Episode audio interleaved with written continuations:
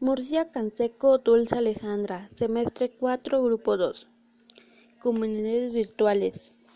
Diferencia entre lo que es el trabajador autónomo freelance y los outsourcing.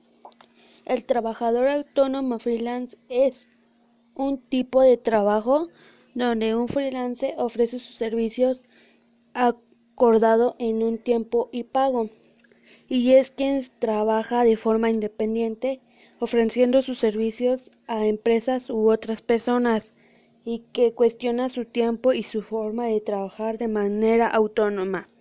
Y el outsourcing es, es la subcontratación de terceros para hacerse cargo de ciertas actividades complementarias a la actividad principal.